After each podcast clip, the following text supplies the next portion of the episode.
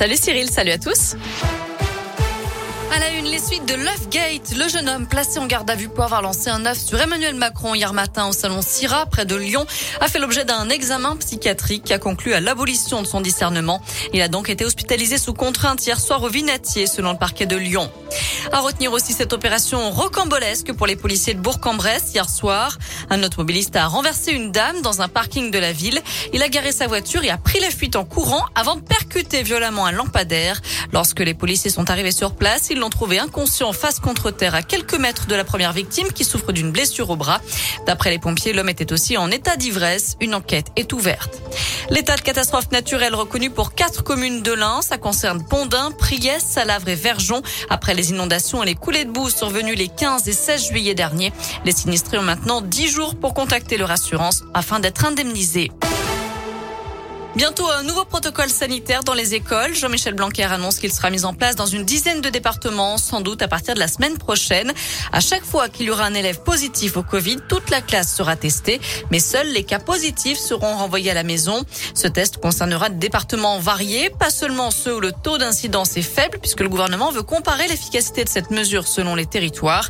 Et puis le ministre de l'Éducation doit publier jeudi la liste des départements où les élèves de primaire pourront enlever le masque à partir de lundi. Sont les départements où le taux d'incidence est en dessous des 50 cas pour 100 000 habitants pendant 5 jours. Le Rhône est à 64, l'Ain à 55, mais l'Isère et la Loire sont déjà à 43 et 48.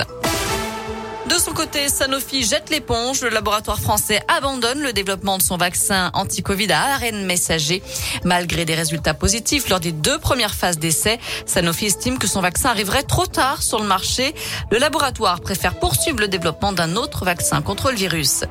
Dans l'actu également, une nouvelle semaine d'audience au procès des attentats de Paris. Les premières victimes et leurs proches sont attendus à la barre aujourd'hui. Du foot à suivre ce soir avec la Ligue des Champions. Le PSG reçoit Manchester City à 21h et ce sera avec Lionel Messi.